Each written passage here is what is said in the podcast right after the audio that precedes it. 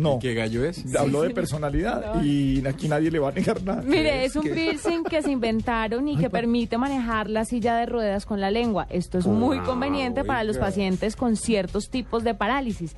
Esto lo desarrollaron en el cosas Instituto, con la lengua. Instituto de Tecnología de Georgia. eh, desarrollaron este piercing y simplemente por imanes se pone en la lengua y a través de él se va moviendo la silla de ruedas de diferentes formas. Es muy bueno porque pueden ayudarle a muchos pacientes que tienen tipos de parálisis muy específicas y muy complicadas de manejar para que puedan valerse por sí mismos.